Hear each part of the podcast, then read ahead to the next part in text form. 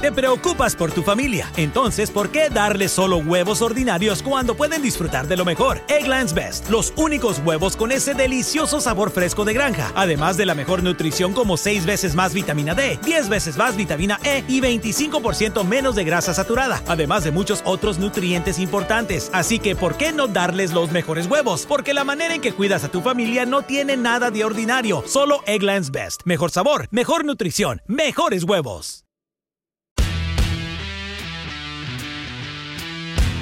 Date un tiempo para Cinematempo. Cinematempo es tiempo de cine. Streaming, historia, industria. Con Charlie del Río y Lucero Calderón. Síguenos en arroba Charlie del Río y arroba Tutsi Rush. Cinematempo, streaming.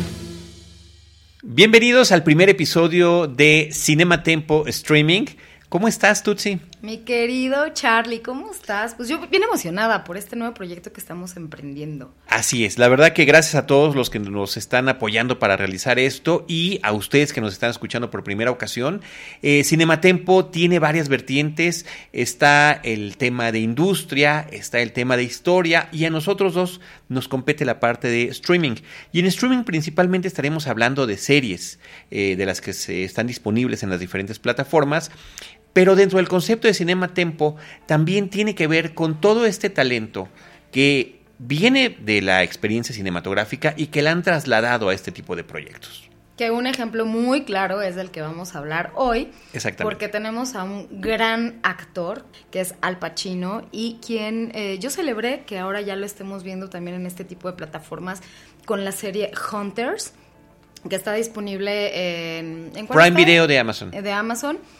Y pues, ¿qué te parece si le damos para... No, por este completo. y ciertamente él es esta piedra angular de esta gran conexión con el mundo del cine. Si bien la serie, que tiene 10 episodios en esta primera temporada, aún no se ha anunciado si va a haber más, el creador de la serie tiene como contemplado al menos un proyecto como para 5.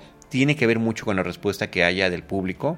Eh, ya ha habido ciertas... eh, que platicaremos en un ratito más, Sí, claro. cierta controversia en torno al tema, porque es una serie ubicada en el año de 1977 y que trata sobre un grupo que se va formando para cazar nazis. Son personajes en su mayoría judíos, no todos lo son, pero en su mayoría son judíos, que eh, se percatan de que hay toda una red secreta de neonazis que están funcionando y que además tienen un objetivo dentro de la sociedad estadounidense. Así es. La verdad es que se me hace bastante como interesante la premisa, lo que están planteando, porque puede que no esté tan alejado. Eh, recordemos que justo está ambientado en los 70, como tú lo dices, a finales de los 70, y eh, unos años antes, o bueno, unas décadas antes, pero no tan alejado, había concluido la Segunda Guerra Mundial, que fue en el 44. Entonces, si algún agente nazi tenía 30 años, pues si le sumas 20, tiene 50, 60, ¿no? Por ahí 50 y pico, 60 y pico, ¿no? Dependiendo de qué edad tenía en, esa, en, los 40. Eh, y pues eh, lo que están planteando es bastante interesante y no se me hace alejado porque es el hecho de que Estados Unidos, el gobierno de Estados Unidos, permite la entrada de todos esos nazis, que recordemos que ellos, pues sí, tienen una historia muy negra y una connotación muy negativa, pero también hicieron muchísima investigación. O sea, sí, lucraron, mm, usaron el cuerpo, eh, hirieron a, los, a, lo- a la gente eh, judía, pero también hicieron como muchos experimentos y eso se traslada a esta serie, a esta historia, en donde dice, bueno, es que se trajeron a muchos porque eran los más capaces, eran los médicos más creativos, eran los investigadores más picudos, era todo mundo así Científicos. como... Los Científicos científicos. principalmente. Científicos. Entonces, no se me haría alejada como esa, esa No, posibilidad. no, es que eso fue una realidad. Claro. Eso fue una realidad tal cual. Lo que pasa es que aquí es una es, es este tipo de serie de juega, eh, series de juego que juegan con la realidad y le meten su toque de, Sí, de ficción, ficción. que es muy grande y es muy abundante y lo hace como todavía más perverso, más intrincado, eh, porque en lo que este, este tipo de series además, por cierto, hay que comentarlo desde ahorita, las vamos a estar platicando con spoilers, asumiendo que ustedes ya nos acompañaron a verlas. Aunque ya han visto algunos capítulos Sí, también, ¿no? sí, sí, sí. Ajá. Hay un par de spoilers que sí los podemos dejar este, Ahorita sin hablamos. A- comentar. ahorita medio comentamos.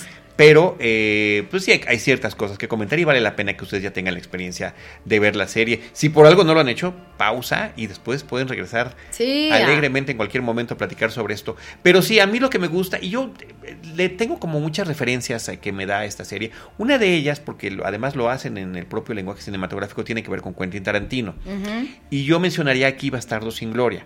En Bastardo sin claro. Gloria, Tarantino se da la oportunidad de cambiar la historia con H mayúscula para los fines de crear una especie de fantasía de venganza. Claro. Y me parece que ese es el caso uh -huh. de lo que está sucediendo aquí con Hunters. Sí, también ahí hay que comentar que uno de los creadores de la serie, de hecho el creador de la serie, eh, tiene antecedentes, eh, sus, sus, parientes, sus familiares, eh, creo que era la abuela. Los abuelos ambos. Eh, son judíos, eran judíos, entonces... Y sobrevivientes de campo de concentración. Así es, y lo que él quería es hacer un homenaje de qué hubiera, qué hubiera pasado si hubiera tomado como una especie de venganza para vengar a los suyos, a sus parientes, a los judíos en general. Entonces, a partir de eso se crea la premisa de Hunters, en donde vamos a ver a un Al Pacino, que es como el líder de la banda, porque él eh, vivió en esa época y obviamente fue uno de los judíos que estuvo en un campo de concentración.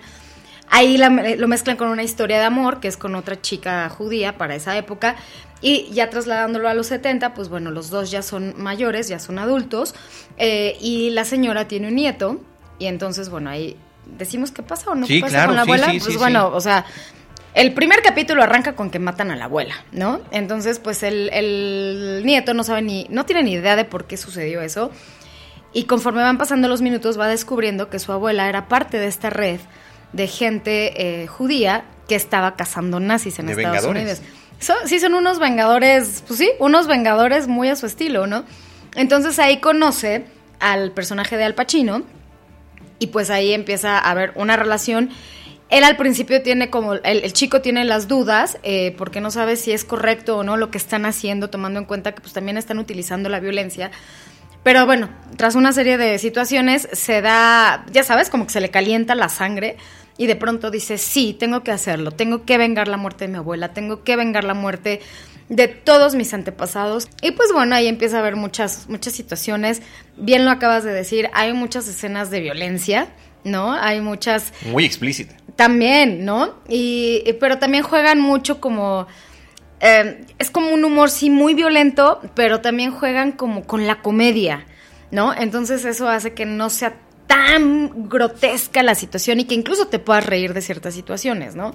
Que ya cuando analizas dices, ok, creo que no nos, no nos deberíamos de reír de esta parte, pero bueno, es parte de la finalidad de la serie, busca entretener y ha causado mucha controversia porque han planteado algunas situaciones eh, que dicen que no son reales. Acordemos que pues esta serie apela a la ficción, pero pues mucha gente judía eh, y obviamente también los alemanes se han sentido un poco, eh, ¿cómo se dice?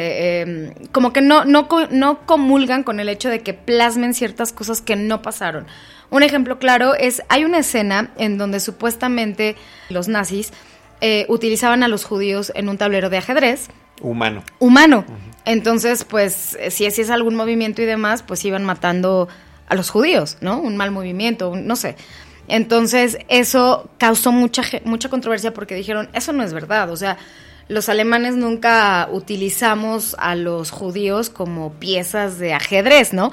Es uno de los ejemplos que dicen, eso no pasó, pero bueno, pasaron otras cosas muy rudas, muy agresivas, muy inhumanas. Entonces, pues, como que ahí dices, bueno, si no pasó, se están valiendo la ficción, pero al final de cuentas hicieron cosas muy Sí. grotescas hacia los judíos, ¿no? Sí, es, es esta combinación de ficción, de sátira, de caricatura. eh, yo creo que por ese lado hay que verlo, pero ciertamente, efectivamente, ha habido estos, estos señalamientos.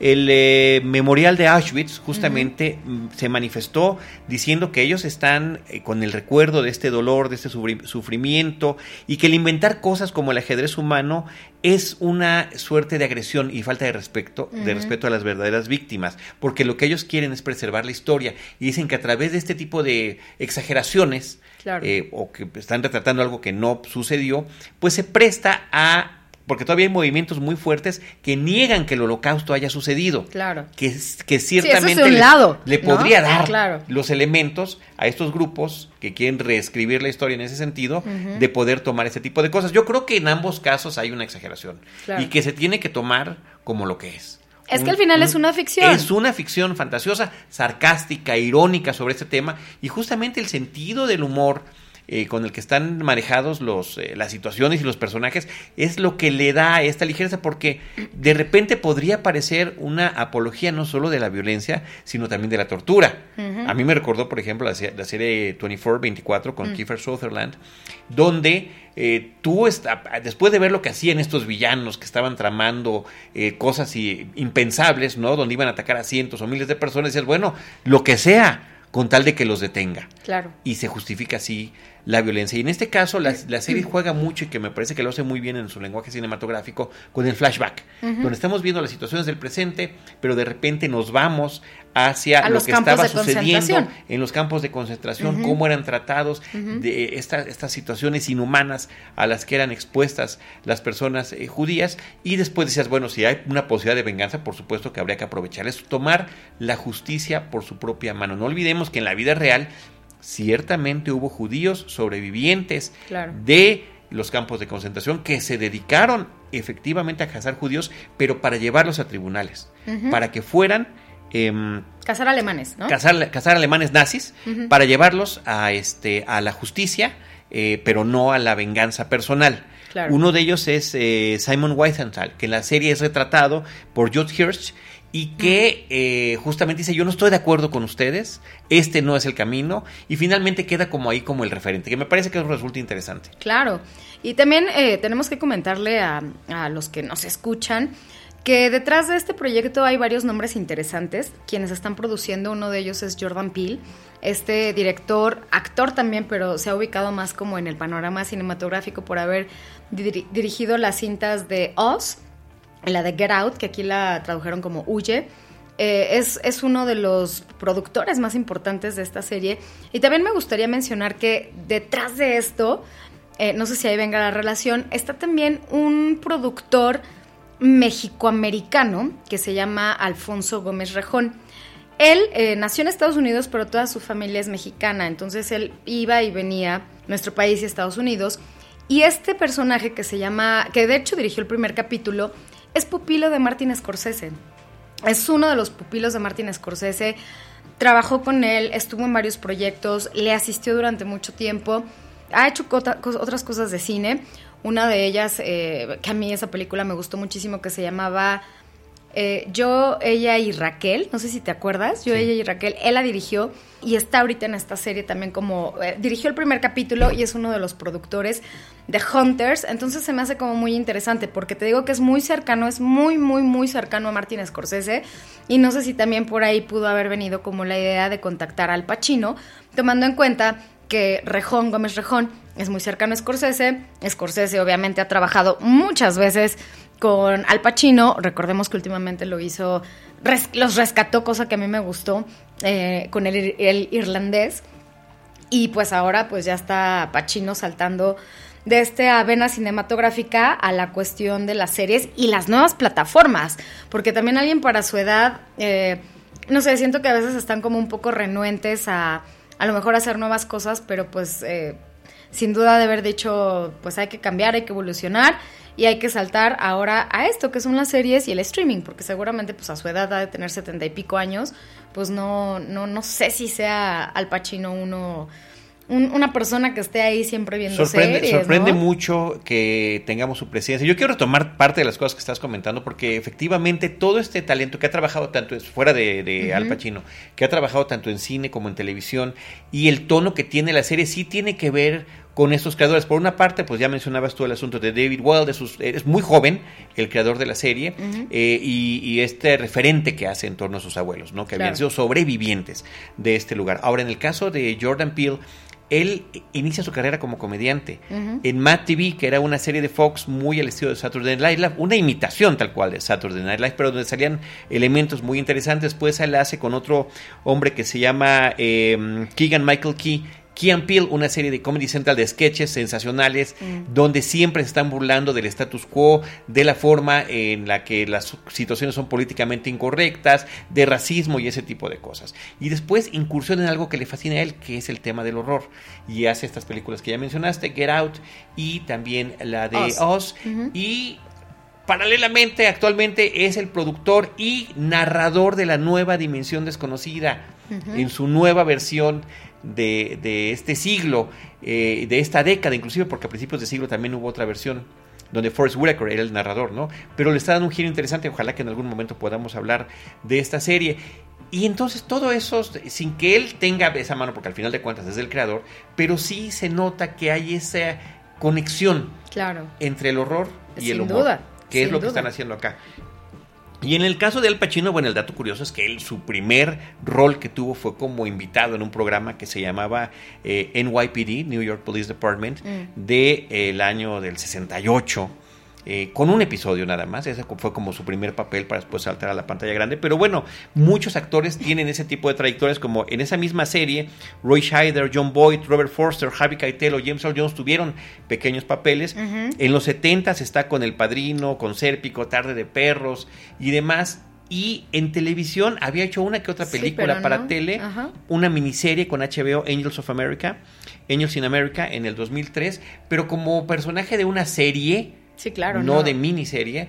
Pues bueno, esta es, la, esta es la primera ocasión que lo vemos. Y me parece interesantísimo que esté. Su personaje, ya lo mencionamos, judío, él todo el tiempo está hablando con cierto acento, eh, que no sé qué tanto se lo creíste tú, cómo lo viste. Eh, te soy sincera, la verdad es que no me fijé mucho en su acento.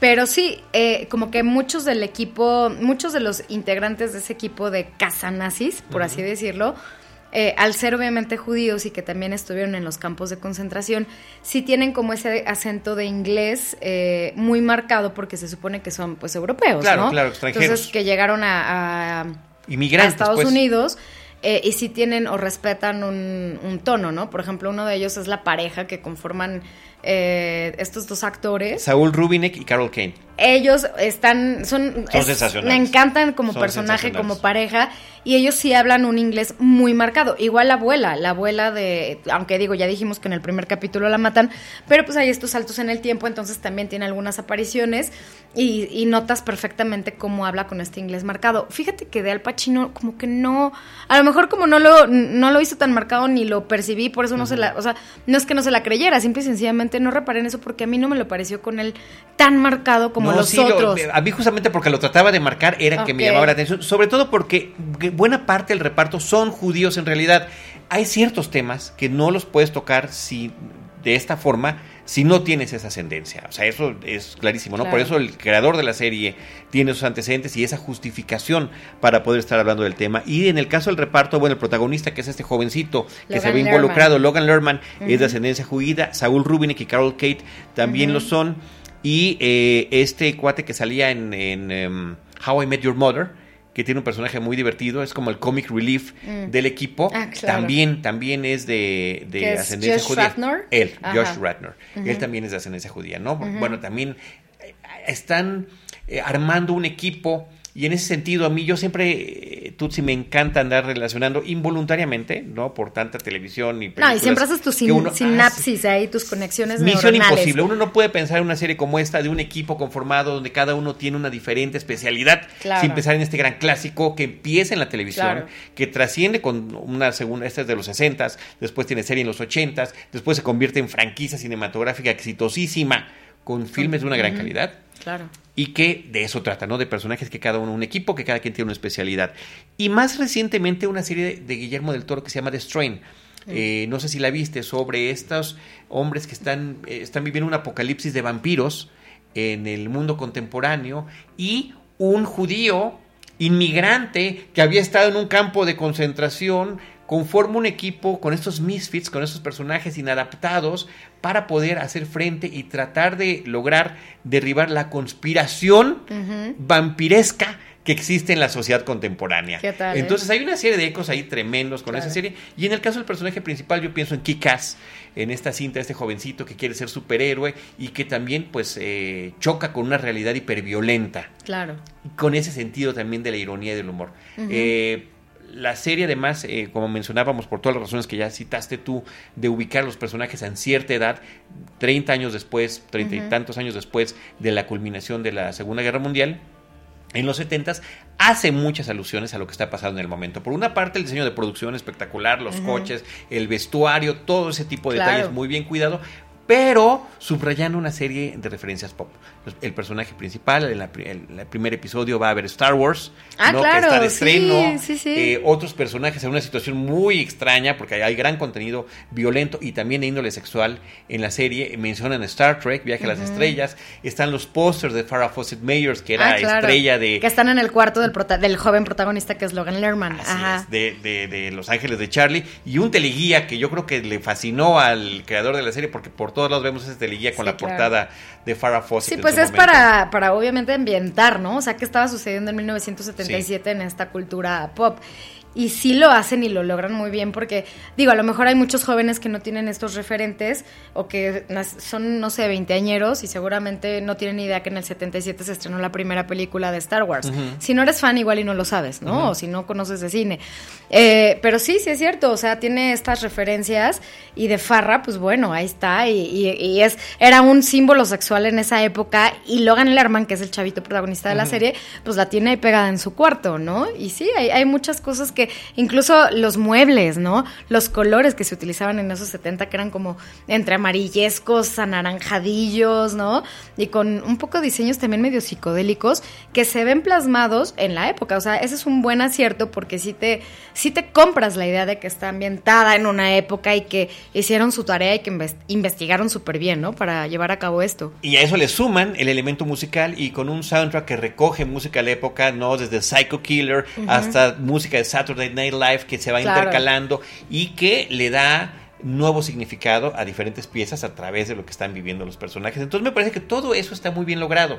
En el capítulo 2 me llama la atención con todas esas eh, referencias tarantinescas que mencionábamos hace ratito, cuando se hace la presentación del equipo y de la pareja, porque hay una mujer afroamericana, hay un hombre de ascendencia japonesa, está esta pareja de judíos eh, y demás, eh, los presentan como si fuera un de estas formas exageradas de no retro, de como de cine B, Claro. Que Tarantino mucho ha utilizado. A mí me pareció que se les excedió la mano. Yo también sentí lo mismo. Justo es cuando eh, Logan Lerman, el personaje de, de Logan Lerman, está como metiéndose a este mundo y de pronto empieza como a conocer a cada uno de los personajes de sus cualidades, habilidades y anexas, y entonces como que se sale, o sea, como que él empieza a imaginar e imagina estas presentaciones que tú dices tipo B, ¿no? Yo también ahí sentí como, como que yo dije, ok, íbamos muy bien y esto ya no sé si me gusta o no cómo lo estás llevando, pero ya después vemos que es como un elemento que sí va a aparecer a lo largo de la serie, pero ya después siento que no abusan tanto. Exacto, porque ahí se abusaron y, es, un rip-off cañón de un estilo y te rompe que un poco la, muy bien. el ritmo, ¿no? Como que a mí sí me lo rompió, como que dije, ¿cómo? O sea, entonces, ¿cuál va a ser el tono de la serie? Porque se supone que además pasa en una subida de elevador de un par de pisos, exactamente. Y, es, es, larguísimo. Sí. Eh, otro tipo de referencias que tiene también es con el mundo de los cómics. Constantemente se están haciendo alusiones a los, a los cómics. Y de hecho trabaja, en una tienda de cómics. Y hay una escena fuerte de una, lo decimos, es que no sé, hay una escena fuerte donde hay sangre, hay sangre involucrada y es en una tienda de cómics, ¿no? Sí. Y también es este paralelismo que podría haber con un personaje tan importante como Batman. Batman, que es un vengador, que es un huérfano. claro. Pero él sería más bien como un Robin, porque también parte de la orfandad. y, eh, pero está la opulencia, la posibilidad de que a través del dinero puedan mantener una operación de esta naturaleza. Entonces, todo eso es como, lo hubieran como si lo hubieran metido en una licuadora y nos da este producto que realmente me parece que eh, capítulo con capítulo además te van dejando siempre picado eh, para seguir, sí, continúas, viendo adelante. Continúas viendo los, eh, te, pasa ese, el fenómeno como de termina un capítulo y te sigues con el otro y te sigues y te, no sé, entonces te terminas la serie en... En un fin de semana. Sí, en dos días, claro, en dos días del fin de semana o no sé. y también creo que, creo que es bueno, o sea creo que cumple su objetivo, que es entretener. Hunters, sin duda alguna, entretiene, pero también como que siento que, como tiene este, este tipo de brinquitos, como, como que te saltan, lo que hablábamos de algunas exageraciones, yo sí sentí que algunas cosas sí fueran muy irreales. ¿no? O sea, ah, ya sé, apelamos a la ficción, sí, en la ficción todo se puede y demás, pero también dentro de la ficción creo que debe de haber cierta como lógica. Sí. Y hay cosas que tú dices, por Dios, eso no pasa, Por ¿no? ejemplo. No sé, deja pienso, este... Bueno, particularmente los capítulos finales de repente es como demasiado sencillo cómo se pueden infiltrar en, en Y- y ciertas instalaciones. Ahora, perdón, también cómo conectan con cuestiones de la vida real. Ahí está esta gran referencia al apagón del 77 en la ciudad de Nueva York. Y Ah, cómo claro. final- que, que fue un hecho real, que inclusive fue, fue un apagón de muchísimas horas, hubo violencia, hubo saqueos, hubo una serie de circunstancias, inclusive también hubo nueve meses después una, una alta en la natalidad de, de bebés. sí, claro. por- porque pues no había nada que hacer, pues bueno, la gente aprovecha, ¿no? pasémosla bien, ¿no? si no hay luz, ¿de qué manera nos vamos a entretener? Y aquí es parte de la historia, es parte fundamental de la historia, Claro. ¿no? Como parte de esta eh, eh, eh, conspiración. Y utilizan neonazi. ese hecho histórico del 77 para justificar o meter ahí la explicación de por qué se dio ese apagón, pero teniendo que ver eh, con los nazis, ¿no? Así en es. este caso con los infiltrados nazis que viven en Estados Unidos. Yo creo que es una buena serie. Es entretenida. Aplaudo mucho el trabajo de Al Pacino. A mí de verdad me gustó mucho que lo rescataran.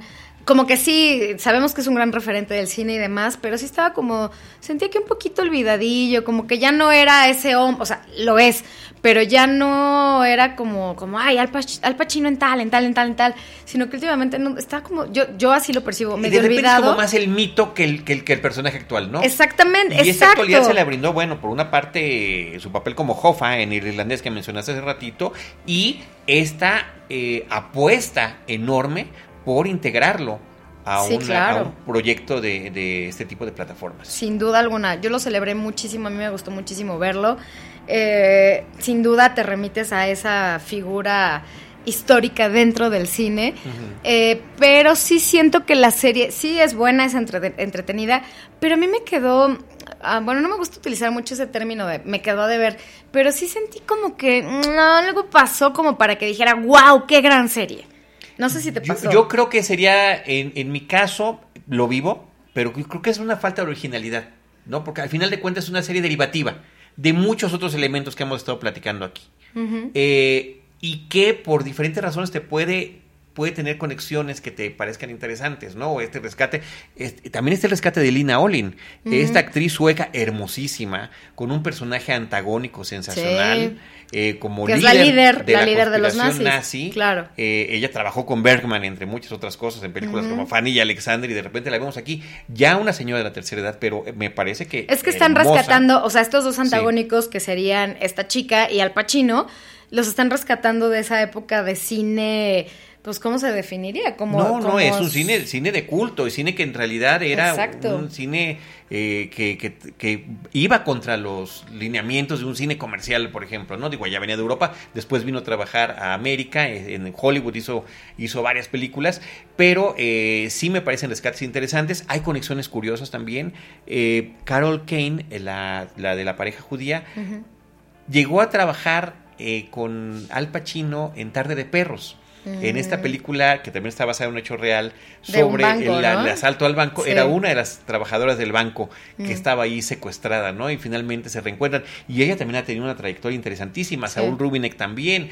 Eh, ahora, Logan Lerman, que como que no, siento que no había terminado de despegar, posiblemente esto Ojalá sea que le un papel- ayude. porque él había sido Percy Jackson en un par de películas, y, y sí ha tenido... ¿Cómo se llamaba esta de...? Híjole, se ha me fue el hecho nombre. varias cosas y, y sin embargo no lo no tenemos como la referencia clara.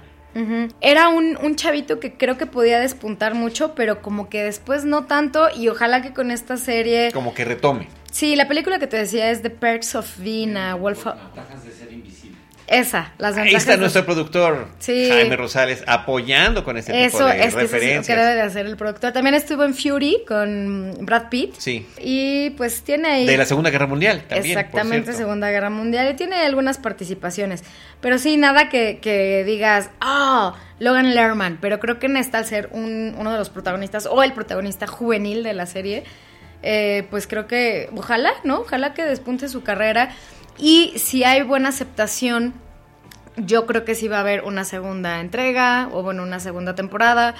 una tercera posiblemente, ya cinco se me harían muchas, sería como que siento que jalar mucho la liga. Aunque haya o no, afortunadamente esta es una historia que cierra con esta primera temporada, ciertamente quedan algunos cabos sueltos y demás, queda un súper eh, eh, cliffhanger tremendo, ¿no? Una revelación que esa sí no la vamos a decir. Bueno, un par de revelaciones en el capítulo final tremendas. Que nada es lo que parece. Que pueden conectar con eh, Los Niños del Brasil, por ejemplo, ¿no? Con esa, ah, esa novela clásica y que retomando ese tema en particular, pero sumándole además otras cosas, ¿no? También cambiando el tema de, de, lo que sucede con la historia real, ¿no? Y quién vive y quién no en esta, en esta gran historia. Entonces, bueno, eso me parece interesante. La planta de Cornerstone Building Brands en Martinsburg está creciendo y también nuestros salarios. Tenemos oportunidades inmediatas para puestos que incluyen extrusión, técnicos de mantenimiento, recolectores, empacadores, operadores de montacargas. El pago oscila entre 15, 50 y 25 dólares y 30 centavos por hora con un bono de mil dólares y beneficios desde el primer día. Envía un mensaje de texto con radio al 304-278-4149 para aplicar. Esto es radio a 304-278-4149.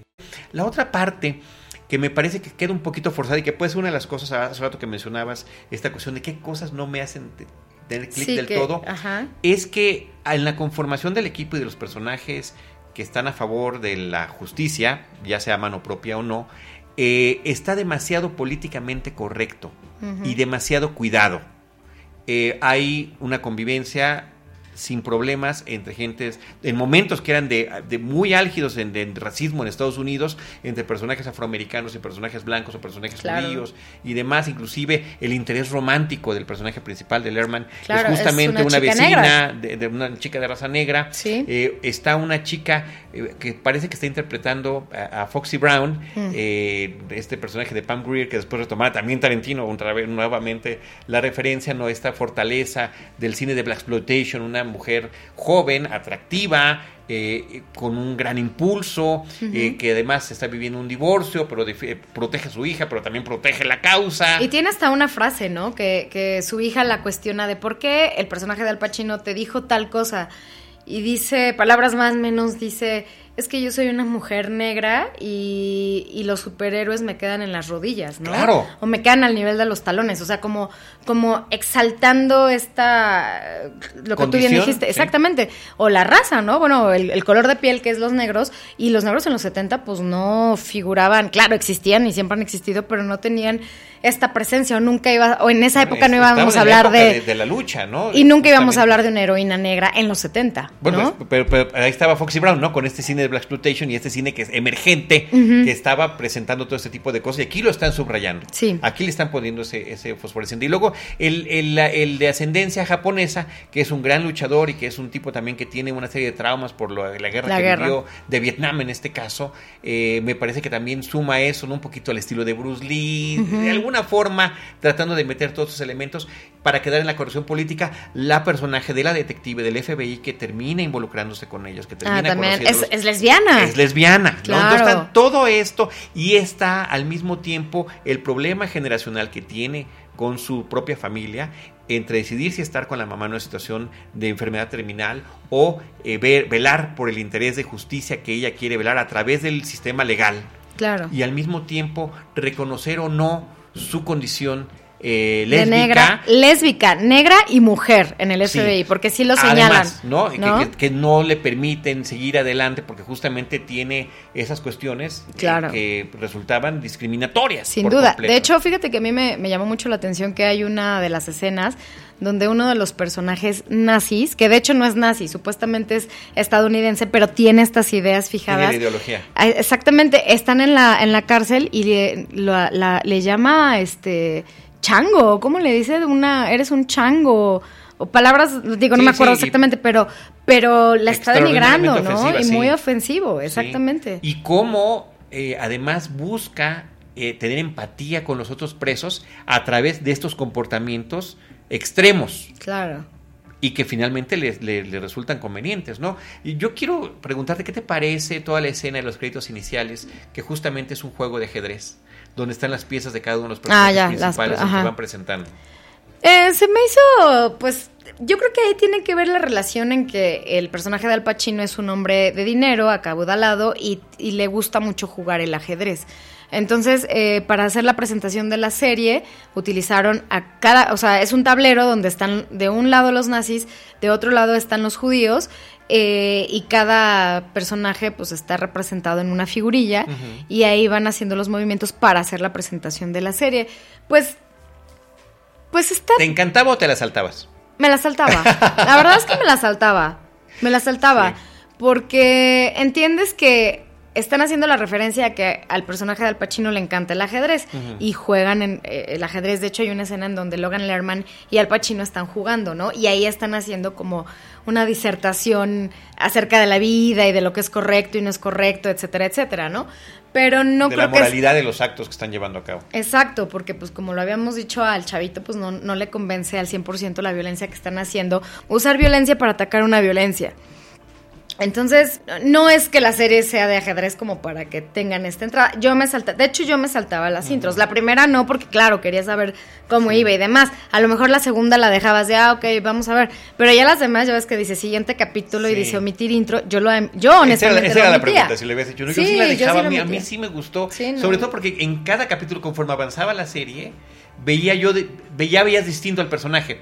Cuando empieza la primera vez no sabes de quién es y no entiendes, Claro. ¿no? Y después ya en el segundo episodio, ah, él... Porque él- trae un cuchillo y está trae un ensangrentado. cuchillo y está ensangrentado. Tiene todos estos piquetes que, que tuvo en este conflicto. Como que en cada uno lo vas entendiendo. Y por supuesto, bueno, que terminaba con Elina Olin, que es el personaje de la coronel, si no me equivoco, era, era como se le llamaba, y el Y de, este, Al el de Al Pacino. Pacino, ¿no? Que estaban frente a frente. Y al final de cuentas, cada uno tenía su secreto y la forma en la que tenían que manejar su estrategia para seguir adelante con todo lo que estaban eh, realizando. Sí, la verdad es que me sacaste un poco de onda con tu pregunta. Este, no, no, no me, no me lo había cuestionado eso de del ajedrez, pero sí, igual que tú, o sea, yo creo que, bueno, más bien, yo no vi todos, o sea, sí vi el primero, el primero coincido contigo, pues no tienes idea de qué va, entonces respetas el intro, eh, perdón la intro, pero ya el segundo, tercero, pues creo que ya sí los omitía, la verdad, o sea, no... No, y que estas plataformas te dan esa oportunidad, ¿no? Y entonces Sí. hay veces que, que elementos que se volvían clásicos, ¿no? la música, los créditos y demás, bueno, pues hay quien, quien los deja, ¿no? Y hay veces, hay unos que sí, te, sí se salta uno de, de plano, ¿no? Pues creo que es una, una buena opción, ¿no? Para que la gente... Además es una serie que es nueva, que se acaba de estrenar, no tiene ni un mes que se estrenó, que se lanzó Sí. en, en la plataforma. Entonces creo que es una 21 buena... de febrero de 2020. Tiene, pues que casi un mes, ¿no? O sea, va a cumplir un mes. Entonces es una serie actual, una se- actual me refiero a que es de, la- de los nuevos estrenos que están lanzando. Eh, una serie que todavía está vigente, que mucha gente está viendo, está conociendo. Insistimos, remarcamos, es ficción. Sí. Hay muchas cosas que se permiten en la ficción, pero seguro ustedes van a tener una opinión de, de la misma serie, ¿no? Pero tiene elementos que se rescatan, se aplauden, se agradecen y se disfrutan. Sí, yo estoy completamente de acuerdo con eso. Eh, lo que me llama la atención, ya nada más para concluir, es que en redes sociales de Prime Video decían basada en hechos reales. Sí, Entonces, básicamente... Yo creo que están retomando el hecho de la Segunda Guerra Mundial, Bueno, los pues no, nazis sí. y, y lo que pasó después, pero pues no creo que No, no, hay, es hay una gran cosas ficción que sí. en, en un contexto de, de una realidad que hubo y ya. Claro. punto, ¿no? Que es- son cosas completamente distintas. Pues bueno, pues ahí está la opción para que ustedes puedan o no incursionar en este mundo de Hunters. Yo digo que sí la vean. Obviamente este tipo de, de trabajos, de proyectos, pues te ayudan como para, para convencerte o no de verla, pero nosotros en, en Cinema Tempo sí, sí la recomendamos. Pues muchísimas gracias a todos por habernos acompañado en este primer episodio eh, de Cinema Tempo Streaming con eh, Lucero Calderón. Y Charlie del Río. Date un tiempo para Cinematempo. Cinematempo es tiempo de cine. Streaming, historia, industria. Esto fue Cinematempo con Charlie del Río y Lucero Calderón. Síguenos en arroba Charlie del y arroba Tutsi Rush. Visítanos en cinematempo.com.mx o síguenos en arroba cinematempo. La planta de Cornerstone Building Brands en Martinsburg está creciendo y también nuestros salarios. Tenemos oportunidades inmediatas para puestos que incluyen extrusión, técnicos de mantenimiento, recolectores, empacadores, operadores de montacargas. El pago oscila entre 15.50 y 25 dólares y 30 centavos por hora con un bono de mil dólares y beneficios desde el primer día. Envía un mensaje de texto con radio al 304-278-4149 para aplicar. Esto es radio a 304-278-4149. Nada es más importante que tu familia, así que ¿no se merecen lo mejor? Eggland's Best te brinda un mejor sabor y nutrición. En comparación con los huevos ordinarios, Eggland's Best te ofrece 10 veces más vitamina E, 25% menos de grasa saturada y 6 veces más vitamina D, junto con ese sabor delicioso y fresco de granja que a ti y a tu familia les encanta. Todos queremos lo mejor para nuestras familias, entonces, ¿por qué no los mejores huevos? Porque la manera en que tú cuidas a tu familia no tiene nada de ordinario, solo Eggland's Best. Mejor sabor, mejor nutrición, mejores huevos. Make your next career move your best. Verizon Retail offers the potential to earn up to $50,000 annually and amazing benefits starting on day one, including product discounts and tuition assistance. Apply today at verizon.com forward slash retail careers.